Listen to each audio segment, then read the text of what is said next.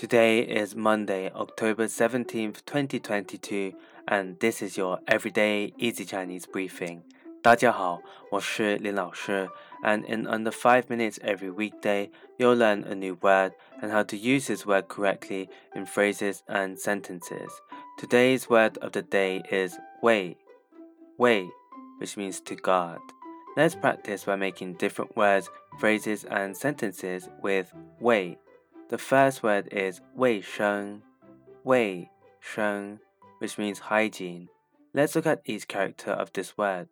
卫 means to guard, and 生 means life. A way of using it in a sentence is 保持好个人卫生的习惯很重要。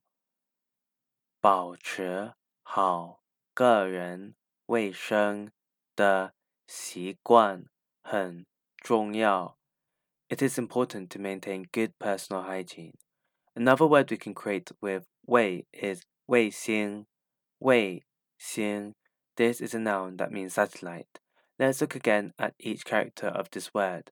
Wei means to guard and xing means star. A way of using it in the sentence is 月球是地球的卫星。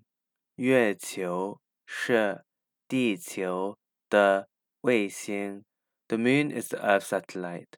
Finally, we can create the word 自卫,自卫, which means self-defense. The 自 here means self. An example sentence is 我们要学会自护自卫。我们要学会自护自卫。We must learn to protect and defend ourselves. Today, we looked at the word wei, which means to guard, and we created other words using it.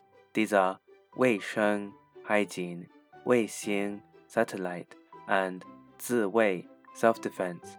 To see this podcast transcript, please head over to the forum section of our website, www.everydayeasychinese.com, where you can find even more free Chinese language resources. See you again soon for more practice.